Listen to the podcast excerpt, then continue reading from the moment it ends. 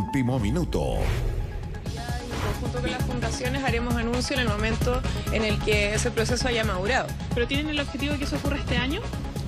Lo más probable es que ocurra de aquí a fin de año. ¿Y eso tiene que ver con procesos legislativos también o solo son temas administrativos el traspaso de la fundación? Eso lo vamos a dar a conocer en su momento. Eso, muchas gracias, chiquillos. Muchas gracias. Tiene que ir, Irina, por favor. Tiene que Disculpen, chiquillos, si tenemos que irnos. Muchas gracias.